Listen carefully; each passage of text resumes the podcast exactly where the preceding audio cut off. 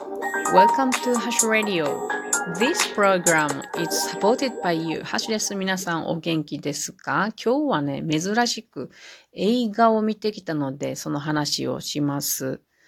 見てきた映画は Made in Bangladesh というもので、2019年に、あの、バングラデシュの監督、ルバイヤット・ホセインさんという人によって作られた映画です。今ね、あの、まあ、今というか、9月の23日から10月の14日まで、岐阜市ではですね、岐阜アジア映画祭というのが開催されていまして、今日が最終日だったんですね。えー、っと、まあ、8作品、あの、上映されましたね。この期間の間に。香港であるとか、インド、中国、パレスチナ、イスラエルなど、まあ、あの、いろんな国、国々のね、アジアの映画があ上映されたんですけど、私はこのね、メイドインバングラデシュが見たかったので今日見てきました。夫はね、インドの映画のね、情熱の無理ダンガム。これ私も見たかった。すっごい前から見たやつで見たかったんですけど、茨城旅中なので私は見れなかったんですけど、夫は見てきてとても良かったということでした。で、この私が今日見てきたメイドインバングラデシュというタイトル、皆さんお目にかけられたことがきっとあると思います。何でかというと、医療品ですね。made in Bangladesh 見たことあると思いますね。服でたくさん、えー、世界中で一番輸出されている量が多いのは国で、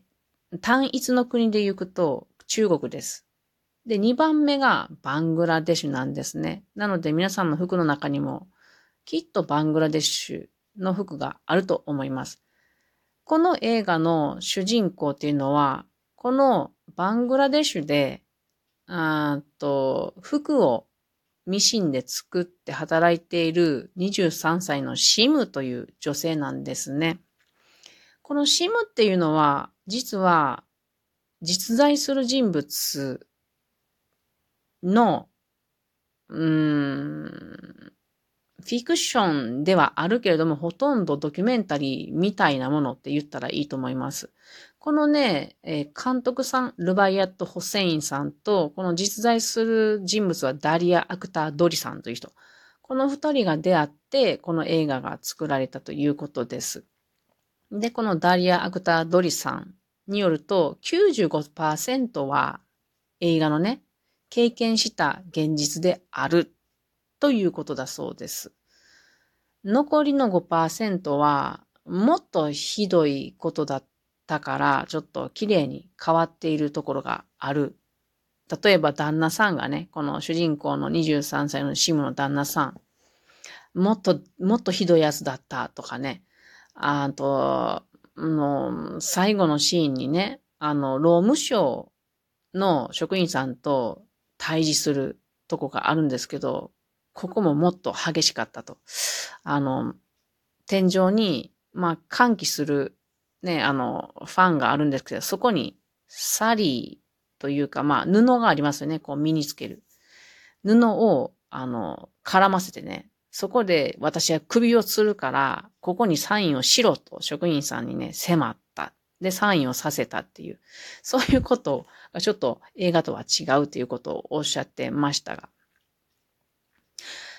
話を簡単に言うと、あの、すごく難しいんです、ごくごく簡単に言うと、この23歳のシム、女性ね、農村から分け合って、まあ、いろいろあってね、首都ダッカの医療品工場で、あの、毎日毎日 T シャツをね、1650枚ぐらい作ってるんですね。これ、あの、みんなそうです。で、この工場っていうのはね、ひどい環境ですよ。男性幹部が威張り散らしていたり、あと、あの、職場環境劣悪ですね。で、出だしから火事が起こって同僚が亡くなるという事故から始まってます。しかも給料も未払いが続く。そのために家の家賃が、あの、払えない。で、家では夫が働かず、このシムさんが稼ぎ手である。まあそんな中ね、この火事が起こって同僚が亡くなるとかあったので、うーその時に、あの、ある日、労働者権利団体のナシマさんという人に、このシムが声かけられてね。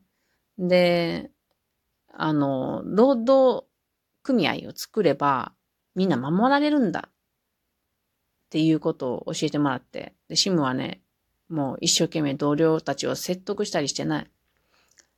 あの、署名を集めるんですね。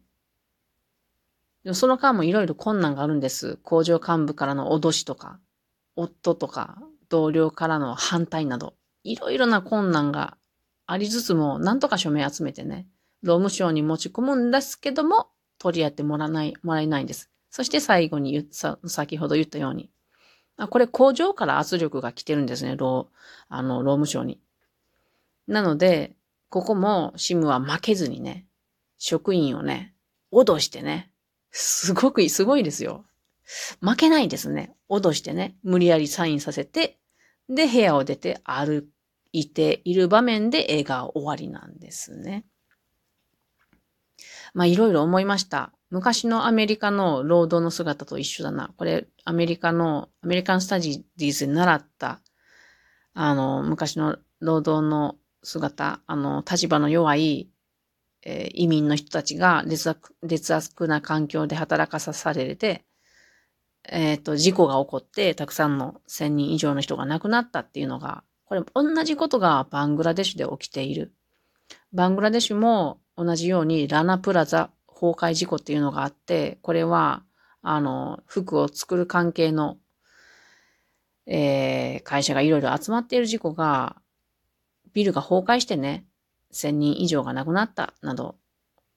こういうことはどこでも起こってるんだろうかなって思いましたね。バングラデシュだけでもない、アメリカだけでもない、世界中でこういうことが起こってるんじゃないかなと思います。立場の弱い人がそういうところで働かさぜ、働かざるを得ないみたいなね。で、あと、劇中にね、すごく心締め付けられる言葉がありましたね。これ、えー、シムが言ったんですけど、女性だから結婚する前も後も自由ではないって言ったんですね。バングラデシュは男尊女卑の社会です。これはインドもそうだと思います。私すごく苦しかったですね。で、この映画はですね、この映画が終わった後ですね、特別企画があって、なんと、あの、バングラデシュ文化講座としてね、神戸女学院大学の教授の南出和代さんという方がね、あの、まあ、話をしてくださってるんですね。この方ね、あの、バングラデシュの農村で2000年から子供とか若者の研究を続けている方なんですね。で、この神戸女学院大学のこの南出教授と、あと教え子さんたちでね、このメイドインバングラデシュの日本語のあの字幕を作ってつけてくれているんですね。ちょっとすごいですよね。で、あの、この映画にとっても詳しいわけです。で、映画のことと、それからバングラデシュの実情などを話してくれたんですね。で、まあ、先生が話して、いろいろ話してくださって、とてもためになりました。その後にね、質問コーナーがあるんですよね。で、質問、私、あったんで、手を挙げました。4人ぐらい質問聞いてくれたんですけど、私最後にね、あの、当ててもらえてね。で、私の質問っていうのは先ほどの言葉です。女性だから結婚する前も後も自由ではないっていう言葉が心にすごく残ったんです。で、そこから、あの、バングラデシュは、まあ、男尊女卑が色濃いと思いますが、教育を受けていない親世代と、教育を受けた若い世代に認識の違いなどはありますかっていうこと気になったんですね。だからそれを聞いたんだ。あの、いろいろ、それに関することを答え、答えてくださいました。これは、あの、すごくいい質問ですって言われて、これは、このルバイアット・ホセイン監督が最も皆さんに伝えたいことの一つであると思いますって言われました。私めっちゃ嬉しかったですね。めっちゃ嬉しかったですね。で、あのパキス、あ、バングラデシュっていうのは、全然日本よりも女性の活躍っていうのが、あの、進んでいる国だということを私は聞いて、うん、これもちょっと驚きましたね。というのは、民主化してあるのが1990年代ですね。バングラデシュは1971年に東パキスタンから独立しております。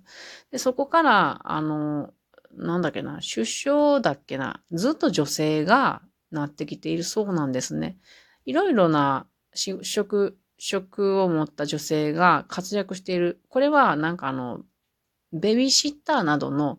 あの、発達があるおかげですとか言ってらっしゃいましたけども、そのために、あの、親の世代も、娘さんがこうやってミシンとか服飾関係で働いて、家に仕送りをしてくるので、娘はありがたいなって思ったりしている。それから、若い女性も、